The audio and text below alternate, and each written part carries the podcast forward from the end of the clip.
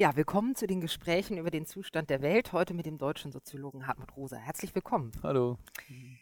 Ich äh, möchte kurz dich vorstellen, du bist hier in Flensburg, weil die Europa-Universität Flensburg sich ein Semester lang mit deinem Buch Unverfügbarkeit beschäftigt hat, und zwar im Rahmen der Aktion Eine Uni, ein Buch.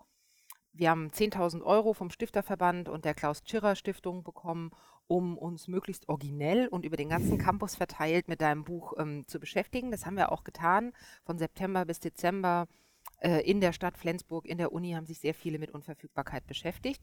Du hast gestern einen Vortrag bei uns im Audimax gehalten und bist netterweise heute Morgen noch hier, um über die, mit uns über die, den Zustand der Welt zu sprechen. Ich möchte dich ganz kurz vorstellen. Du bist seit 2005 Professor für allgemeine und theoretische Soziologie in Jena an der Uni, seit 2013 Direktor des Max-Weber-Kollegs an der Uni Erfurt. Du beschäftigst dich schon sehr lange mit äh, der Formation der Moderne mhm. sozusagen, mhm. über Beschleunigung. Das war 2005 ein großes Buch, die Veränderung der Zeitstrukturen in der Moderne. Dann folgte Resonanz, das war sozusagen die Antwort. Beschleunigung führt zu Entfremdung. Was kann der Gegenbegriff zur Entfremdung sein? Resonanz. Was ist ein wichtiges definierendes Moment von Resonanz? Unverfügbarkeit. Mhm. Darüber haben wir uns eben jetzt äh, viel Gedanken gemacht. Du hast ein ganz neues Buch gerade rausgebracht, äh, was stimmt nicht mit der Demokratie. Das zeigt schon so ein bisschen, wie äh, die Denkfiguren mhm. sind. Du hast viele Auszeichnungen bekommen, so seit drei, vier Jahren merkt man, kommen die Auszeichnungen, also man merkt, wie relevant das offensichtlich äh, deine Gedanken für die Gegenwart mhm. sind. Es trifft einen Nerv. Traktatuspreis, Erich Fromm-Preis, Paul Watzlawick Ehrenring, Ehrendoktorwürde der University of Humanistic Studies in Utrecht zum Beispiel. Und ich muss vorwegschicken, eigentlich wollte ich gerne diese ganze Denkfigur heute mhm. nochmal mit dir nachziehen.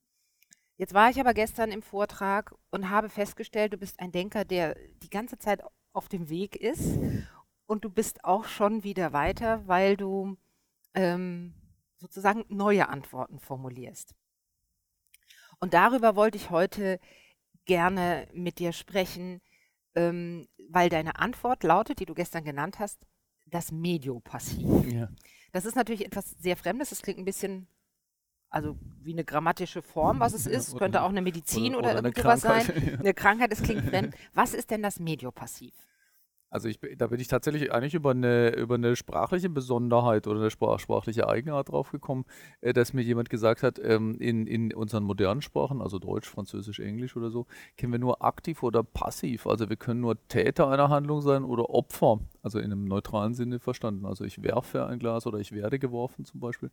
Ähm, und es gibt aber andere Sprachen, zum Beispiel schon im Altgriechischen ist es so, auch im Hebräischen oder im Sanskrit, ähm, die kennen etwas dazwischen, zwischen aktiv und passiv, was dann irgendwie ähm, eine Form von Involviertsein, von Beteiligtsein zum Ausdruck bringt, bei dem man nicht, nicht dieses Täterverhältnis zur Welt hat, aber auch nicht einfach das Opferverhältnis.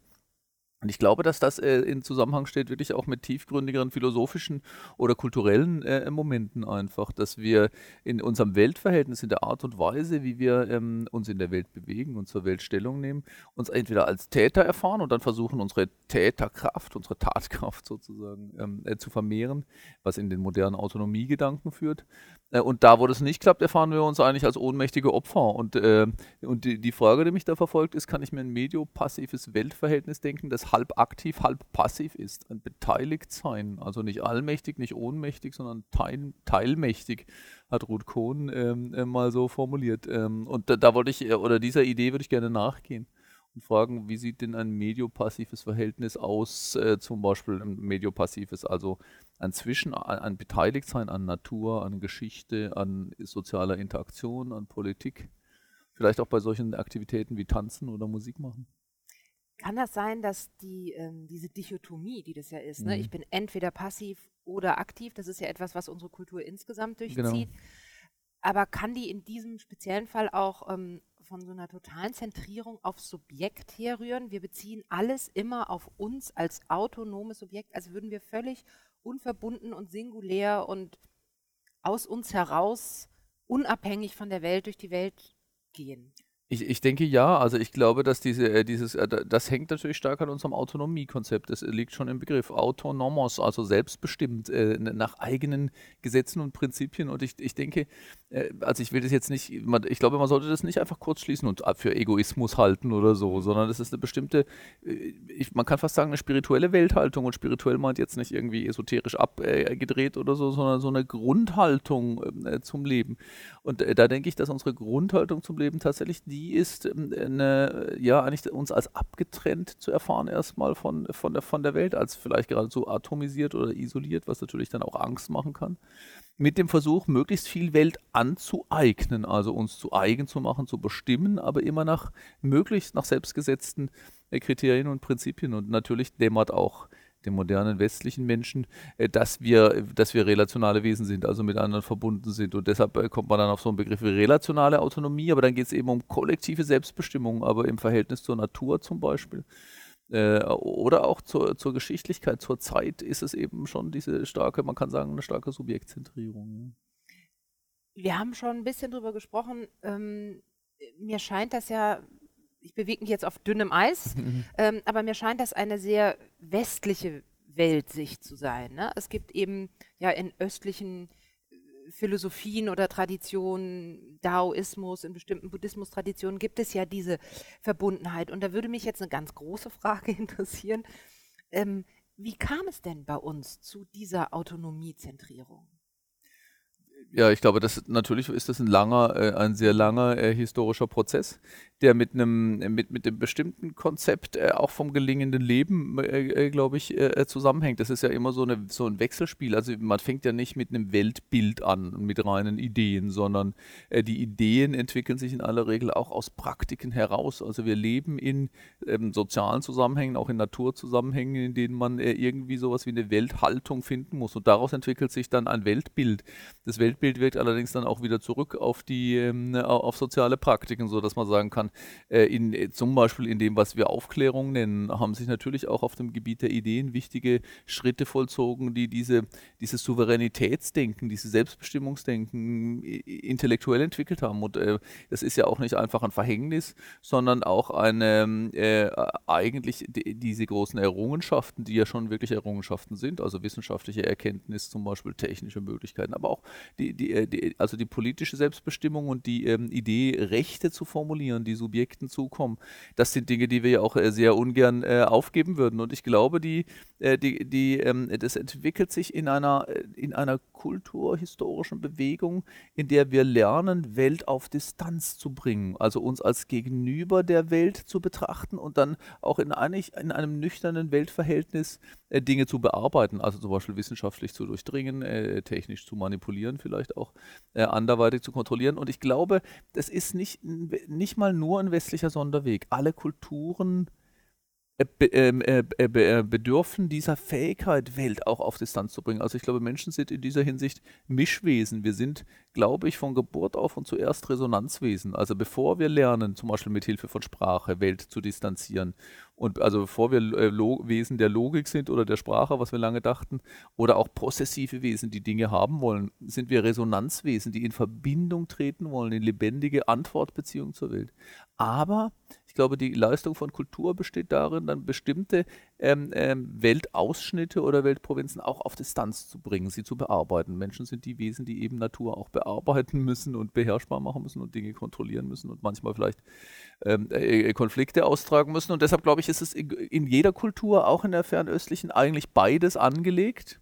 Aber die Geschichte des Westens ist die, dass sie die eine Seite, nämlich die Distanzierungsseite und damit auch die Atomisierung und die Isolierungsseite immer stärker äh, gemacht hat. Und da spielen dann natürlich Prozesse, wie wir sie mit kapitalistischer äh, Ökonomie beschreiben könnten, ähm, aber auch militärische Auseinandersetzungen eine Rolle. Dieses Konkurrenzwesen, der Konkurrenzgedanke ähm, ist ähm, äh, zum Beispiel im Westfälischen Frieden ähm, und dann den, den, Territorialstaaten, die miteinander in äh, Konflikt traten, ganz stark äh, geworden. Und es ist mir schon wichtig, äh, bei der Analyse das nicht einfach als, als westliches Verhängnis äh, zu sehen, weil äh, unsere Konzeption von Freiheit natürlich auch ganz äh, stark da dran hängt. Äh, und, und, dann auch von Glücksversprechen, ja, dass uns eben keine Kirche, kein König und nicht mal einfach die Natur vorzuschreiben hat, wie wir leben sollen, sondern dass man selbstbestimmt leben darf Genau genommen würde ich sagen, die, diese, diese Resonanzidee, die mich ja sehr stark beschäftigt und von der ich eben glaube, dass die zum Beispiel in fernöstlichen Religionen oder fernöstlichen Kulturen auch ganz stark zu spüren ist, im Daoismus und anderswo,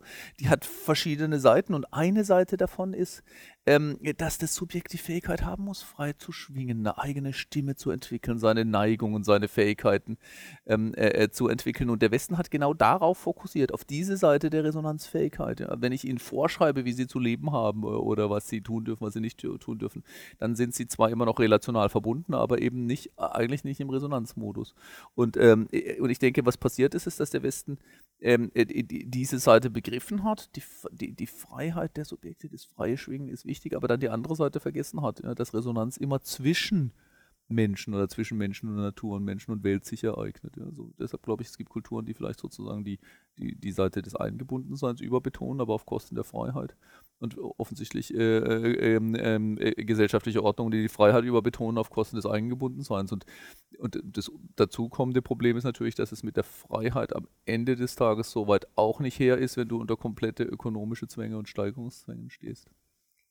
Aber ich würde nochmal fragen, wie, wie kam es dazu? Ich meine, es gibt viele äh, Philosophen, viele davon hast du auch gestern zitiert, oder äh, Adornos Dialektik der Aufklärung ist natürlich ein ganz äh, berühmtes Werk dazu, die eben genau diesen Verlust beklagen und dann versuchen, entweder zu sagen, ich brauche ein mimetisches Weltverhältnis ja. oder ein erotisches Weltverhältnis oder irgendwas, es fehlt etwas. In ja. dieser Aufklärung in dem, was du gerade beschrieben hast, die, das Subjekt wird immer autonomer, es wird immer unabhängiger und plötzlich wird es vielleicht einsam, wütend. Mhm.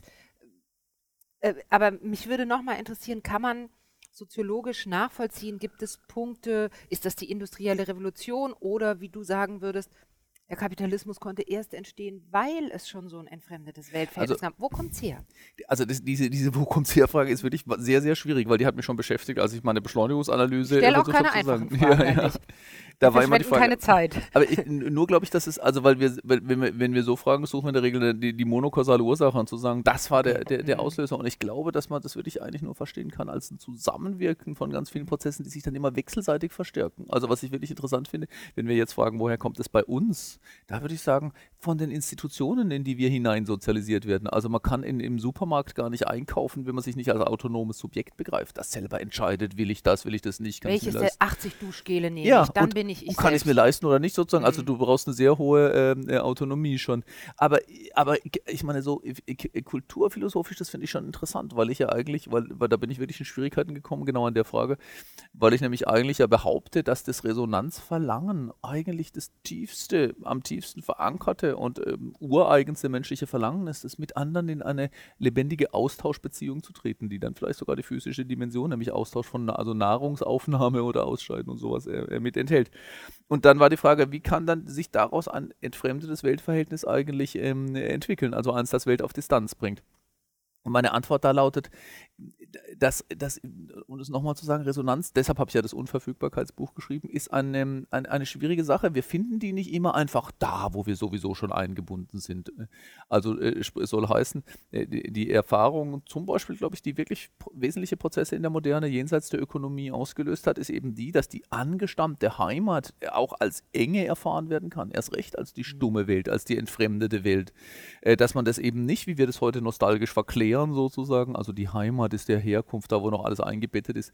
Für diese Erfahrung gibt es, glaube ich, auch gute Gründe, weil Kinder Welt in der Regel in resonanter Weise wahrnehmen. Aber nichtsdestotrotz kann ich als Erwachsener auch die Feststellung machen, eigentlich ist mein kleines Dorf und so überhaupt nicht das, mit dem ich in Resonanz zu treten vermag. Und da kommt dann das, was man, ähm, was man vielleicht auch, wenn man in der Metaphernsprache bleibt, als Fernweh beschreiben kann, nämlich die Vorstellung, dass es doch möglich sein muss, anderswo einen resonanten Weltausschnitt zu finden, in einer anderen Weltgegend zum Beispiel äh, oder in anderen Ideen, so wie jetzt viele von uns zum Beispiel im Fernen Osten nach äh, Gedanken suchen, die, äh, die in, oder auch nach Praktiken, die ganze Achtsamkeitsbewegung oder so, mit der wir in Resonanz treten können, oder dass es irgendwo Musik geben muss oder Menschen, die mich lieben oder die ich lieben kann oder so. Und deshalb glaube ich, folgt aus der Resonanzgedanke tatsächlich auch diese, diese, dieser Gedanke des weltreichweiten Vergrößerns, von dem ich ja glaube, das ist die, der Kern des, des, des westlichen ähm, der, der, des westlichen Weltverhältnisses, dass wir nämlich sagen, ich mache mich auf die Suche, wo ich einen resonanten Weltausschnitt finden kann. Und äh, daraus entsteht, glaube ich, dieses westliche Programm. Ich, ich nenne das also auf der kulturellen Seite Weltreichweitenvergrößerung. Ich will mehr Welt ähm, erobern ist vielleicht zu viel gesagt, aber in meine Reichweite bringen. Also schauen, wo die Landschaft ist, die zu mir passt. Schauen, wo die Menschen sind, die zu mir passt. Also was ich meine ist, dass, äh, dass äh, das Resonanzbedürfnis die Ursache für ein Programm ist, das sich dann so institutionalisiert hat, dass es massiv zur Entfremdung führt. Das finde ich total interessant, weil ähm, es gibt eine Frage, die mich schon immer umgetrieben hat. Wieso sind eigentlich die Europäerinnen und Europäer oder eher Europäer, warum haben die sich aufgemacht in andere ja. Länder und haben dort. Äh, Kolumbus und anderen. Genau, und kolon, äh, haben sozusagen die Welt kolonialisiert. Aber du sagst ja jetzt sozusagen, die Res Resonanz ist ja für dich ein positiv konnotierter ja. Begriff. Dass der dann aber an der Wurzel liegt eines eines ähm, der Weltreichweitenvergrößerung, die dann ja. zur Entfremdung führt? Habe naja, ich das weil, richtig verstanden? Ja, eigentlich ja. Also, weil das ist schon interessant. Ich meine, bei, bei Kolumbus und anderen, man kann da immer, also es gibt ja eigentlich, es gibt in der Soziologie, in den ganzen Sozialwissenschaften immer dieser Wettstreit. Also ist es ökonomisch, materialistisch mhm. getrieben mhm. oder ideell und ich glaube, die beiden kommen eben immer zusammen. Äh, also die beiden kommen auf jeden Fall zusammen. Es sind nicht einfach Ideen, aber ich glaube, dass vielleicht wirklich was beide verbindet, was noch zu, zugrunde liegt, diese, das, was ich Welthaltung nenne, eine, eine Grundform der Weltbeziehung. Und ähm, also äh, es ist, äh, ich glaube, es ist irgendwie wirklich so, diese, die, die, Idee ist ursprünglich zu sagen, durch das Vergrößern meiner Reichweite stoße ich vielleicht auf Dinge, auf eine andere Weise des Verbundenseins, auf andere Erkenntnisse des Verbundenseins, aber auch auf andere Praktiken. Also äh, man sieht es mit allen, man, man kann es überall sehen, aber besonders gut vielleicht in der, in der, auch in der Konsumsphäre. Also wir suchen nach Büchern, die wirklich zu uns sprechen, oder wir suchen nach Musik, die uns wirklich anspricht, oder nach Ideen oder auch nach Praktiken. Und das würde ich sagen, an der Stelle ist es noch, ähm, ist es eigentlich resonanzgetrieben. Aber wenn du das so institutionalisierst, wie es zum Beispiel kapitalistische Ökonomien tun, dann bist du irgendwann gezwungen, jedes Jahr mehr Bücher zu schreiben und zu lesen und so etwas. Das die, die Vergrößerung von Weltreichweite, wie ich das nenne. Also wir müssen reicher werden zum Beispiel, wir müssen schnellere Internetverbindungen haben. Das ist ja alles Weltreichweitenvergrößerung, weil mit Geld kann ich mehr Welt erreichbar machen, mit schnellerem Internet auch. Und, aber dieses, dieser Zwang, äh, nein, diese, dies, dieser Wunsch nach Vergrößerung von Weltreichweite, der ursprünglich dem Ziel diente, dass ich anderswo vielleicht das finde, mit dem ich in Resonanz treten kann, äh, der, der hat dann dazu geführt, dass wir das institutionalisiert haben und jetzt müssen wir jedes Jahr zulegen, um das Bestehende zu erhalten. Das heißt, ohne dass wir noch äh, notwendige Resonanzen finden. Und ich glaube, es gibt noch einen, also da sind wir jetzt halt wirklich in den schwierigsten möglichen Gebieten des Themas. Ähm, aber ich glaube, da gibt es noch was, was ganz, ganz, was also für mich ganz interessant und auch ganz aufschlussreich ist, dass nämlich die Idee von Resonanz eigentlich, und ich glaube auch unsere tiefste Sehnsucht, ist mit einem anderen in Verbindung zu kommen. Also wirklich einer Sache, einem Menschen, einer Landschaft, einer Idee zu begegnen, die anders ist, die wir auch nicht völlig verstehen, mit der wir in Beziehung treten, die uns dann transformiert. Also Bruno Latour, der französische äh, Soziologe, sagt irgendwie, das ist, das ist der Moment, in dem wir uns lebendig fühlen, wenn wir uns anrufen lassen von etwas, was uns irgendwie wichtig erscheint und dabei transformieren, weil es ein anderes ist. Und ähm, diese Sehnsucht ne, der, des Berührtwerdens von einem anderen, die treibt uns. Also auch dann auf die Kreuzfahrt oder auf die Tourismusreise. Ich will mal nach Afrika, nach Indien, nach äh, Brasilien, mit diesem anderen dort in Kontakt kommen. Aber die Idee mit diesem anderen ist, dass da ein dass der eben dieses Moment der Unverfügbarkeit bleibt. Da ist ein anderes, was ich nicht völlig verstehe, was mich transformiert. Und ich glaube, wir suchen jetzt eigentlich das andere immer an den Oberflächen. Genau genommen dienen ja Riten zum Beispiel, rituelle Praktiken, dienen der Kontaktaufnahme, wenn Sie so wollen, oder der Herstellung einer Beziehung zum anderen. Also in der Religion sieht man das ganz schön, zum Beispiel Abendmahl oder Gebet oder so, ist ja die Idee, dass ich da mit einem anderen, nämlich Gott, der mir unverfügbar bleibt, in Kontakt komme. Und wenn ich die Erfahrung eigentlich gar nicht mehr mache, dieses angerufen und transformiert werde, dann ändere ich immer die Oberflächen. Also dann sage ich irgendwie, ach, Abendmahl kenne ich schon, jetzt mache ich mal was Indisches, was Japanisches, was Brasilianisches oder so. Geht auch in der Musik so. Musik ist auch so etwas, wo manche Menschen finden, finden dann zum Beispiel in Beethoven dieses andere, was immer zu ihnen spricht. Deshalb liebe ich das Zitat von Igor Levitz, wo der sagt, auch in der Mondscheinsonate, dass er der nie vollständig habhaft wird, da ist immer ein anderes. Und wir denken irgendwie, ach, Mondscheinsonate kenne ich schon, jetzt spiele ich mal was anderes. Beim Tourismus sehen Sie das ganz schön. Also in dem Ort war ich schon, jetzt gehe ich zum anderen. Also wir, so, wir ändern immer die Oberfläche, aber kommen dabei überhaupt nicht mehr in Kontakt mit dem wirklich anderen. Das ähm, ist ein super Stichwort, weil das ist auch ein Thema, worüber ich viel nachgedacht habe. Die äh, tatsächlich, wir bleiben, also die Oberfläche ist alles. What you see is what you get. Es gibt und da nochmal auch auf die Gefahr, dass es ähm, sozusagen der Hin, die Hinwendung zu einer sehnsuchtsvollen Resonanzpraxis im Osten ist. Im Daoismus ist die Wurzel zum Beispiel ein wichtiger Begriff. Ja. Die Wurzel, die im, oder Yin und Yang, also man hat eben eine Dunkelheit, etwas, was man nicht sieht, etwas, ja. was verborgen ist. Ja und ähm, es gibt so Geschichten von Zen-Meistern, die ihr Leben lang verborgen unterwegs waren. Die liefen als Bettelmönch rum und dann sterben sie und man findet eine Schale, anhand der man erkennen kann, er war ein Zen-Meister. Und das ist zum Beispiel was, wo ich denke, heute, das, man hätte auf Facebook gepostet, Auf ich bin. Zen-Meister auf Instagram, guck mal hier. Ich, ähm, also wir können gar nichts mehr ohne soziale Affirmation von außen. Irgendjemand muss sagen, stimmt, das bist du. Und das, finde ich, führt ja auch zu einer, zu einer ungeheuren, äh, zu einem Verlust und einer, einer Anstrengung auch. Ja, und äh, also das Erstaunliche ist halt, dass in diesem, also das finde ich das Allererstaunlichste eigentlich, dass dies, dieses Programm äh, des Verfügbarmachens von Welt und auch des immer autonomer Werdens offensichtlich zum Gegenteil führt.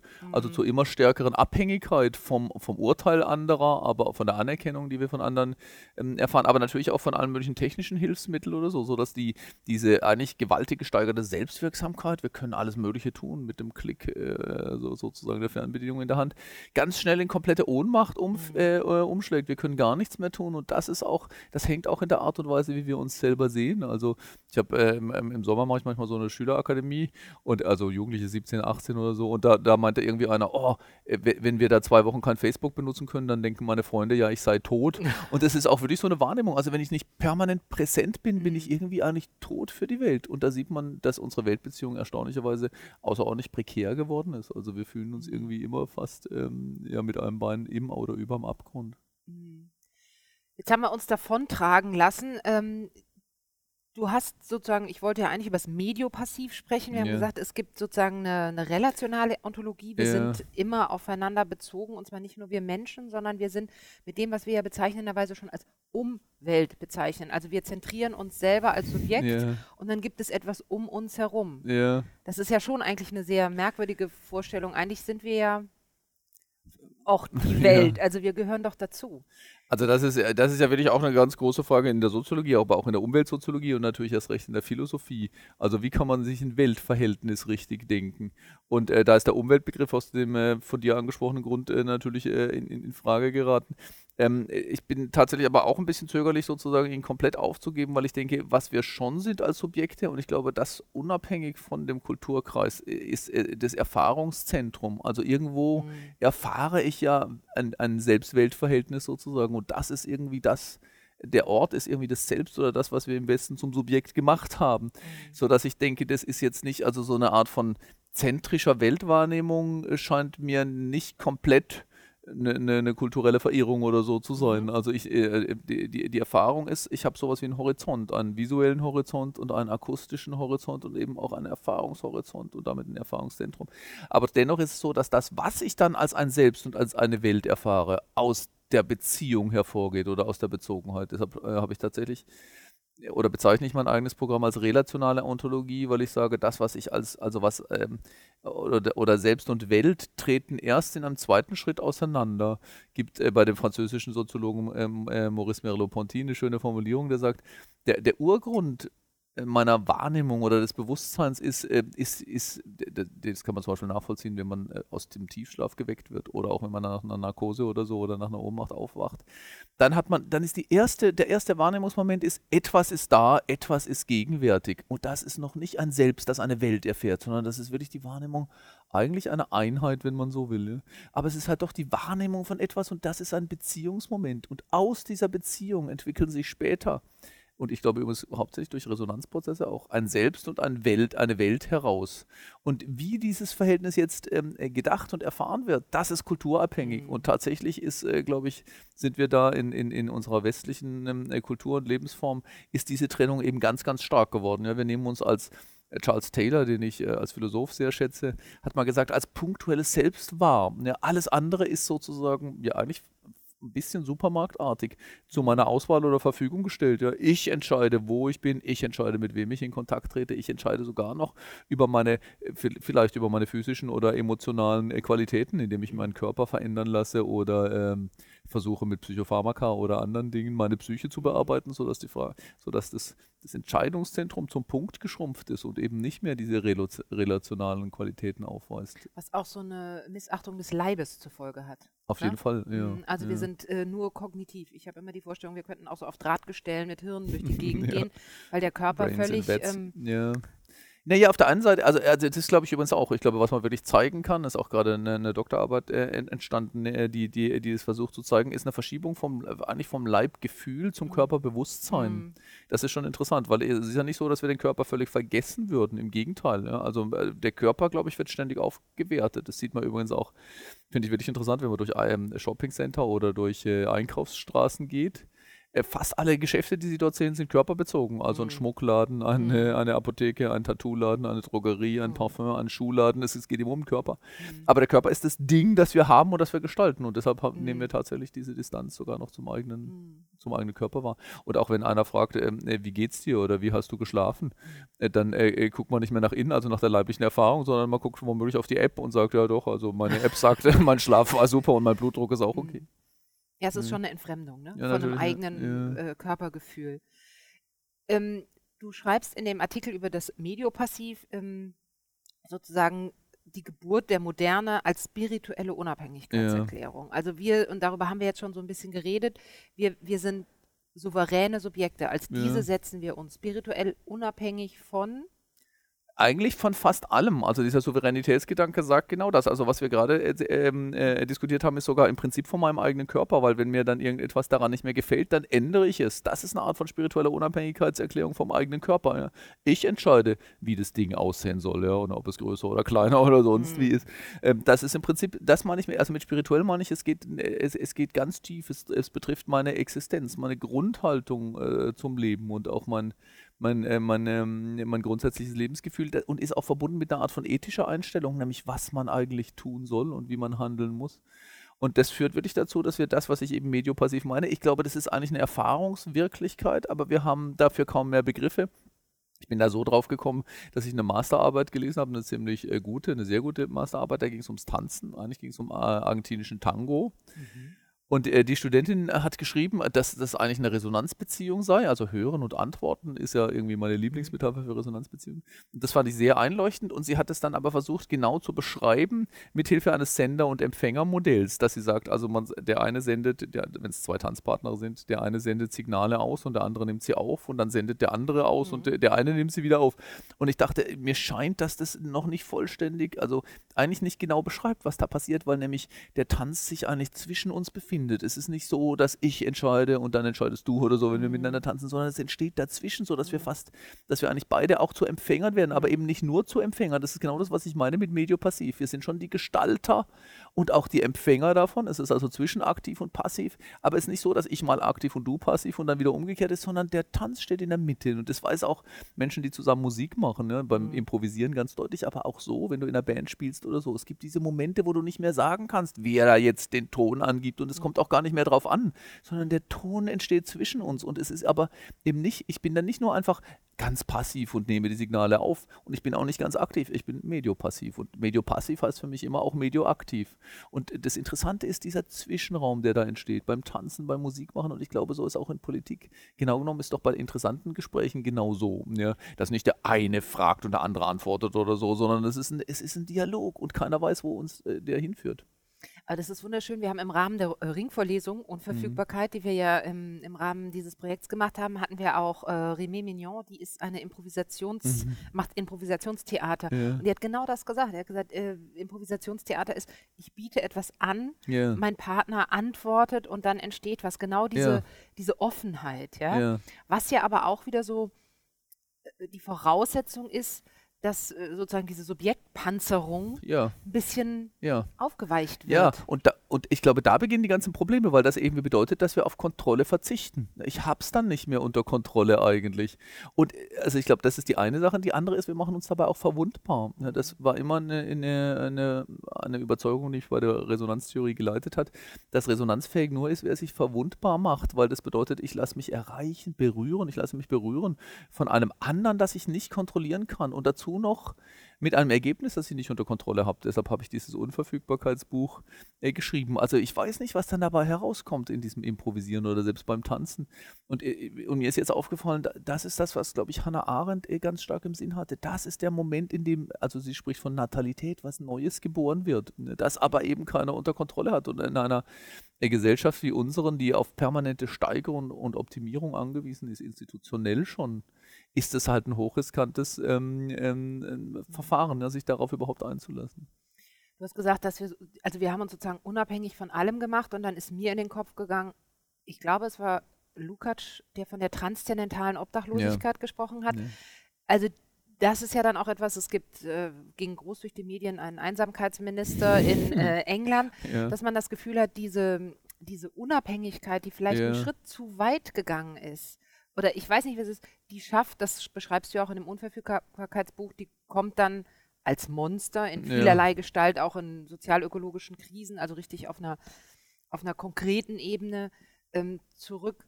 Ähm, ist das das auch etwas, du sprichst auch vom Wutbürger, von, von einer stärkeren Aggression. Du sagst ja auch, die Welt kommt dann, wir haben ein Aggressionsverhältnis dann zur mhm. Welt. Wir können uns nicht mehr tragen lassen, nicht mehr vertrauen, nicht mehr einlassen, mhm. sondern wir müssen unter Kontrolle haben, tun. Es entsteht ein Aggressionsverhältnis. Mhm. Was hat das für Folgen?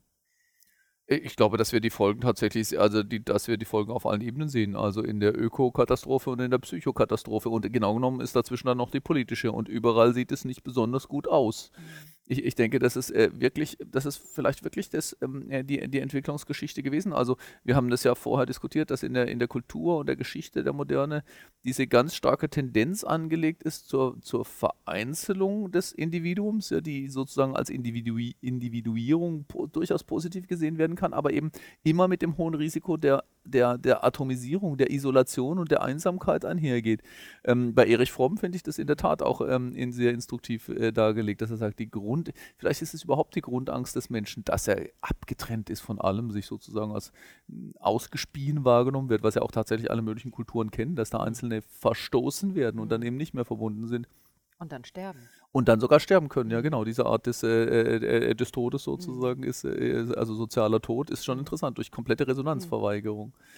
Ähm, und äh, die, die, diese, aber diese Grundangst ist in der, hat in der Moderne vielleicht zugenommen, weil wir die Fähigkeit haben, und das ist ja auch wirklich, das hängt mit der Freiheit eben zusammen, äh, komplett herauszufallen oder herauszugehen aus familialen Bezügen, aus Verwandtschaftsbezügen und so und uns dann ganz und gar vereinsamt erfahren. Und aber diese tiefe Angst der, der Unverbundenheit, und das ist meiner Ansicht nach der Kern von Entfremdung, äh, die, die macht natürlich Angst und die kann sogar Panik erzeugen. Und die Frage ist, was daraus dann für, was dann für ein Weltverhältnis entsteht. Und ich glaube, das moderne Programm, sich Welt aneignen zu wollen, ist eine Antwort darauf. Ja, das isolierte, atomisierte Individuum versucht, möglichst viel Welt unter Kontrolle zu bringen, in Reichweite zu bringen. Zum Beispiel mit viel Geld können sie sich alles Mögliche kaufen. Eigentlich ist doch Geld ein Mittel, mit dem wir uns Weltbezüge kaufen. Ja, ich kaufe mir jetzt das Haus oder das, ähm, ähm, oder das Boot oder so. Oder auch den mhm. Kurs. Ja, ich meine, da, da, ich kann mir ja auch soziale Zugehörigkeit mhm. kaufen in gewisser Weise. Und, und, aber das ist genau dieses Aggressionsverhältnis. Ich will Welt aneignen, ich will es wissen, ich will es kontrollieren, ich will es kaufen. Und äh, äh, das ist, glaube ich, die kulturelle Seite des institutionellen Steigerungsprogramms, das mit kapitalistischen Wirtschaften einhergeht. Und das setzt, das führt dazu, dass wir immer mehr Welt, wenn sie, äh, wenn du so willst, und da würde ich jetzt wirklich sagen, ganz buchstäblich in Bewegung setzen, also immer mehr transportieren, immer mehr produzieren und so weiter.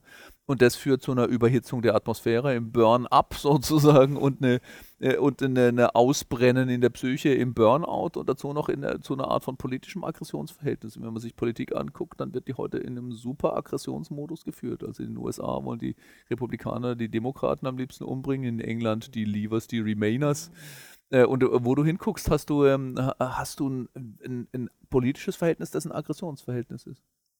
Ja, auf äh, Twitter, wir hatten schon mal kurz darüber geredet, ja. finde ich das auch schockierend, dass ich aber auch das Gefühl habe, es wird Zugehörigkeit über die richtigen Empörungsgegenstände erzeugt, ja. ja, wenn ich, und das ist sehr unangenehm. Ja, Empörung ist irgendwie auch ein Weltverhältnis, mhm. aber es mhm. beruht wirklich eigentlich auf Hass. Den könnte ich eine reinhauen, egal wer das mhm. jetzt ist in, in jedem Fall. Da sieht man richtig, man fühlt es an sich, wie das zu einer Schließung führt, zu einem Aggressionsverhältnis gegenüber äh, dem, was wir als äh, politische Welt wahrnehmen. Aber ich meine jetzt einen Widerspruch oder ein, ein, zumindest eine Frage äh, rausgehört mhm. zu haben, nämlich du hast gesagt, also irgendwie ist am Ursprung, wobei ich bin jetzt natürlich wieder bei dem Versuch herauszufinden, wie es überhaupt zu diesem mhm. Weltverhältnis mhm. kam, aber ursprünglich hattest du gesagt, die Resonanz treibt uns sozusagen in die Welt, ja. in die Reichweitenvergrößerung. Ja.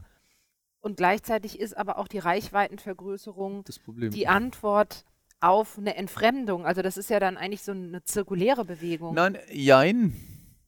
Also muss ich scharf nachdenken. Also, also ich meine, ich, ich glaube, ich glaube, es wäre eine komplette Illusion, das, das sage ich ja auch nicht, zu denken, früher waren wir in kompletter Resonanz. Ja, da gab es sehr mhm. andere Gründe, warum wir es nicht waren. Und ah, ich meine, da zwei Gründe liegen auf der Hand. Das eine war politische Repression. Ja, wenn ich mhm. dir irgendwie vorschreibe, wie du zu glauben hast oder wie mhm. du zu lieben hast, zum Beispiel, ja, mhm.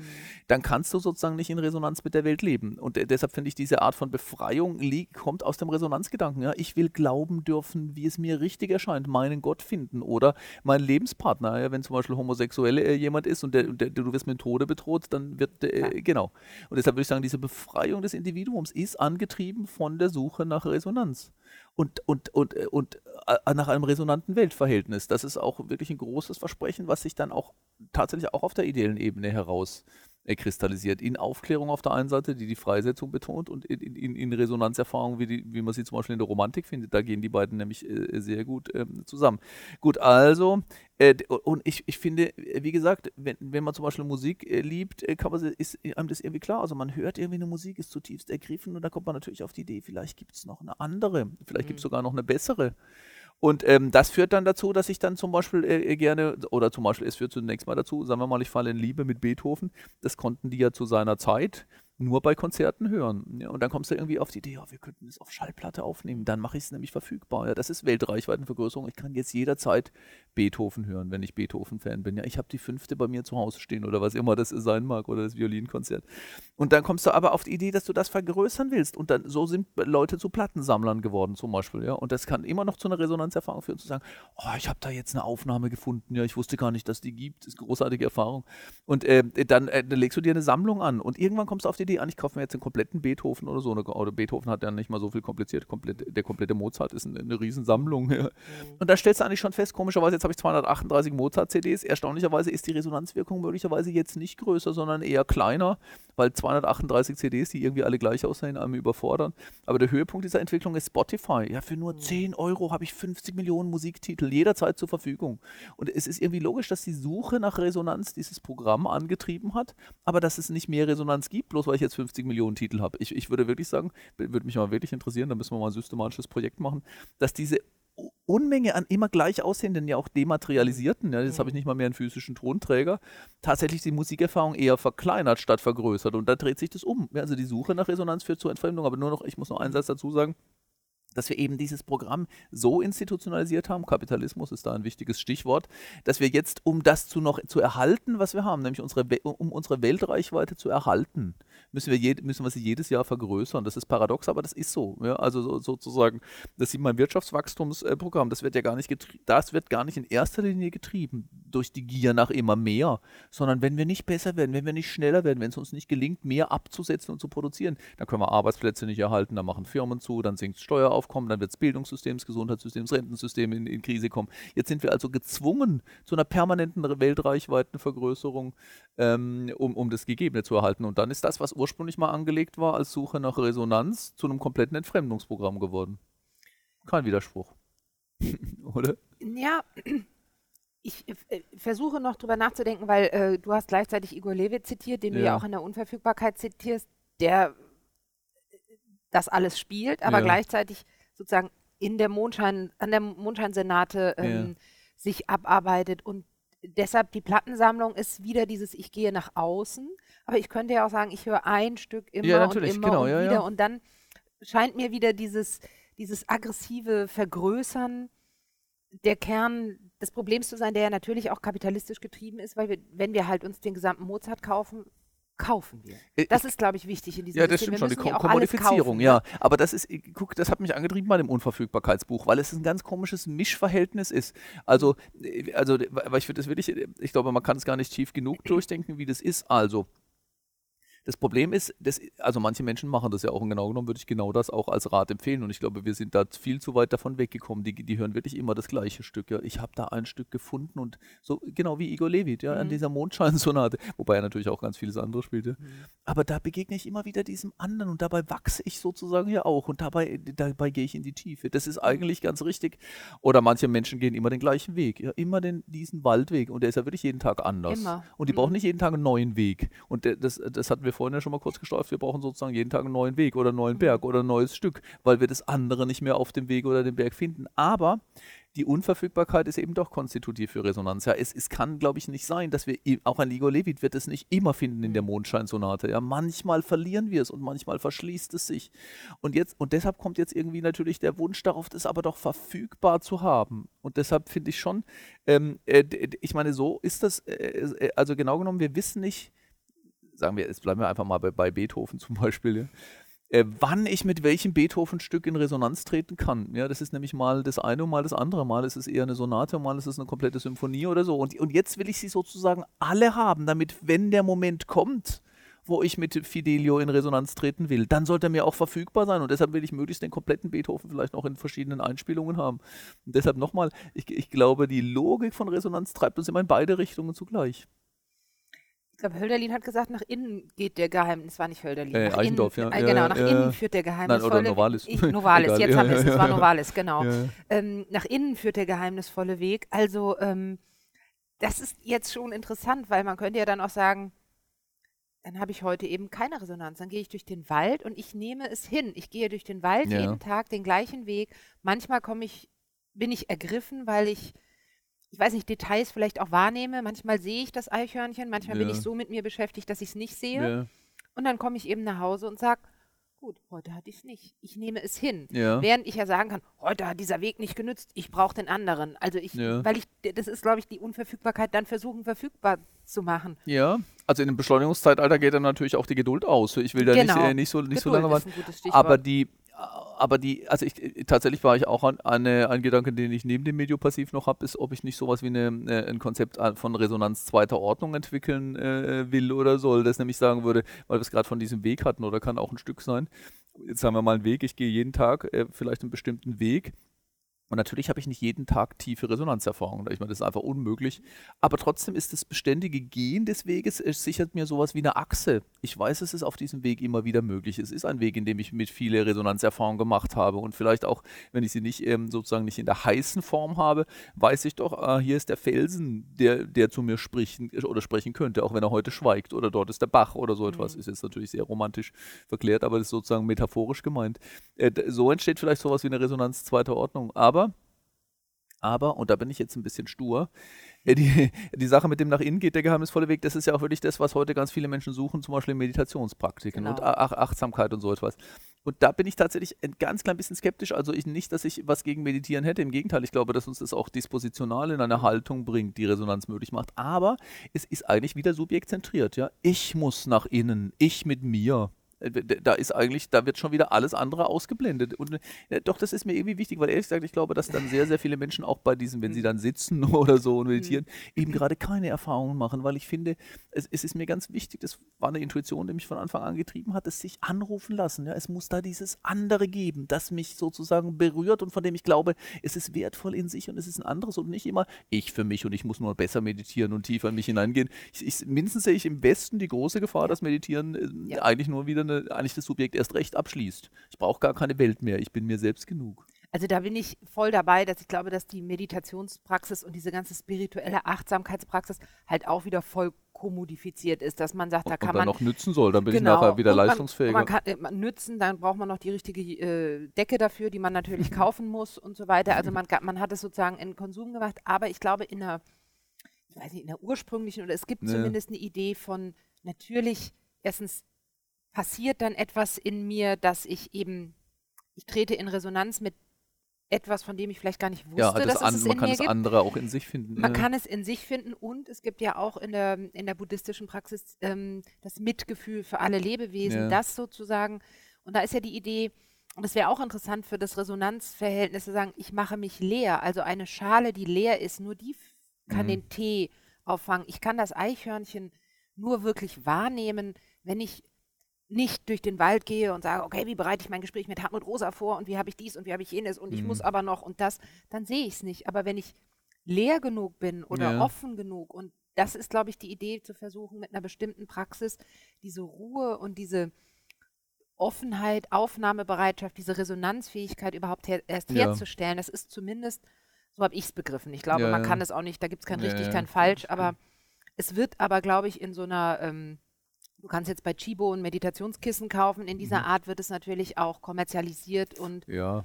Was übrigens gemacht. gar nicht ausschließt, dass jemand mit dem Chibo-Resonanzkissen äh, dann tatsächlich sich auf Resonanzkissen ist eine schöne Idee für. Nein, bitte nicht. ähm, ja. Aber wir sind bei dem Thema, was ich gerne so gegen Ende unseres Gesprächs, das war nämlich auch im Rahmen unserer Ringvorlesung, gab es einen Vortrag von ähm, äh, einem Philosophen bei uns, Pascal Delhomme, der darüber gesprochen hat, äh, eine Frage der Haltung. Ja.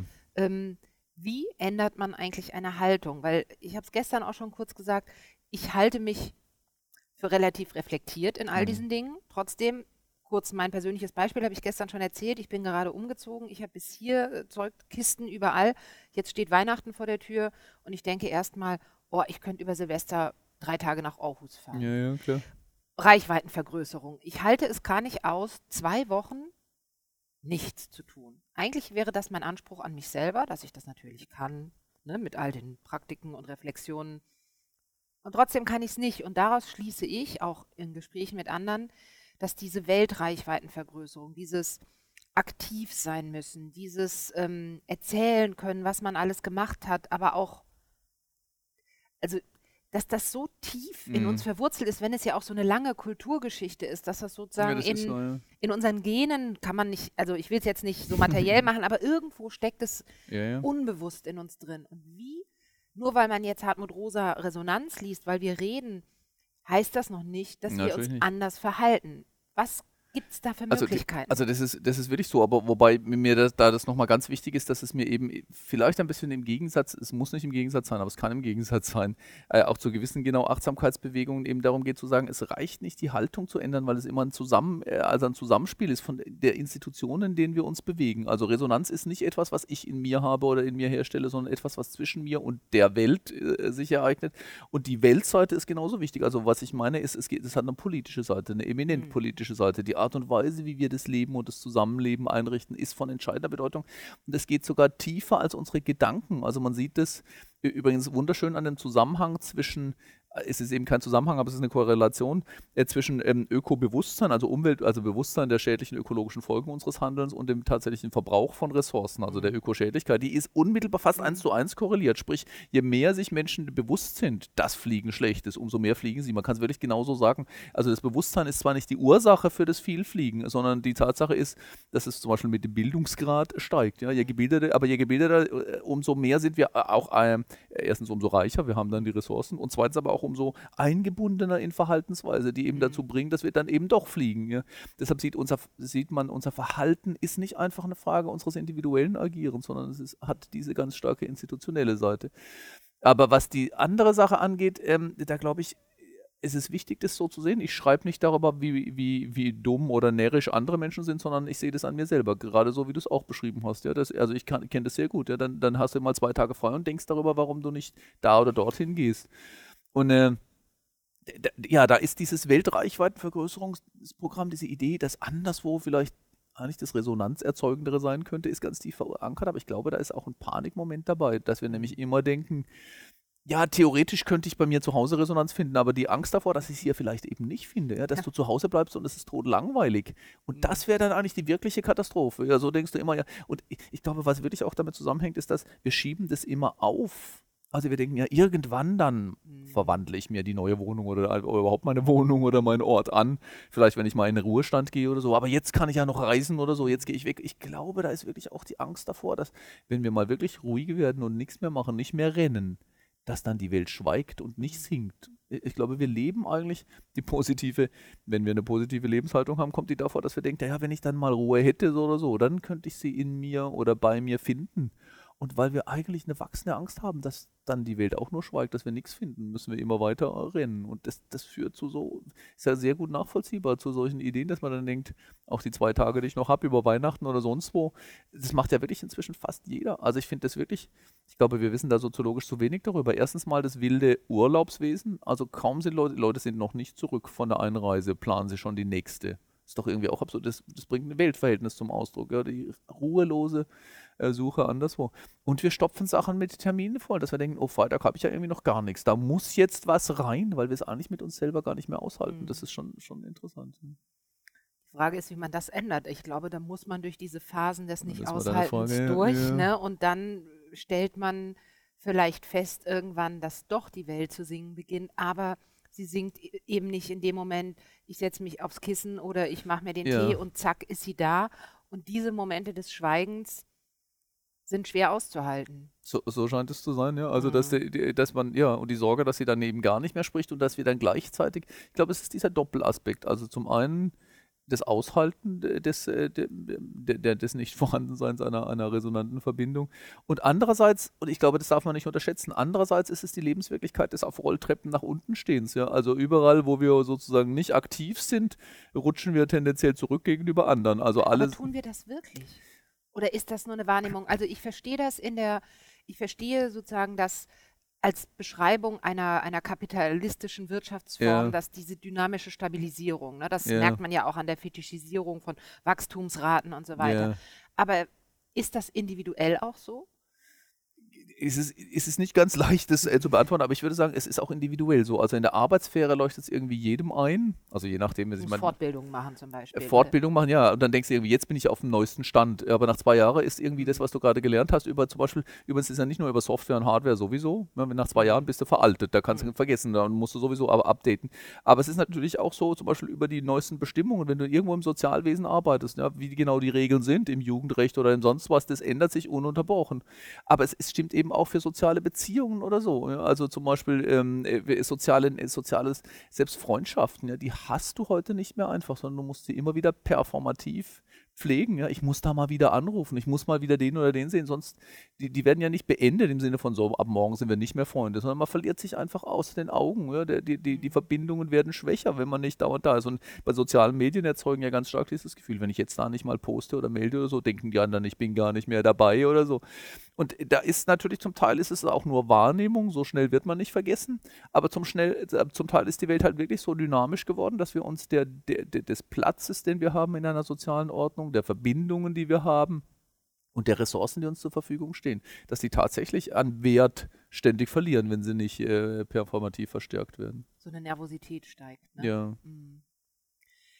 Vielen Dank. Also wir haben nicht die eine Lösung, wie wir alles ändern können, aber leider wir haben nicht. die Problemlage ein wenig äh, arrondiert oder sondiert, würde ich sagen. Ja. Und ähm, ich bin mir ganz sicher, du wirst äh, weiterschreiben und weitergehen und Lösungen finden. Auch gestern wurde gesagt, ein Buch zur Resonanz und Macht, ja, weil es das eben steht so ein. Genau, es ist ja eben, das habe ich gerade schon gesagt, in deiner Soziologie geht es wirklich ums Ganze. Es geht um Ja. unser Weltverhältnis äh, individuell, politisch. Und es ist natürlich ein Riesenterrain, das in verschiedensten Bereichen ausgeleuchtet werden muss.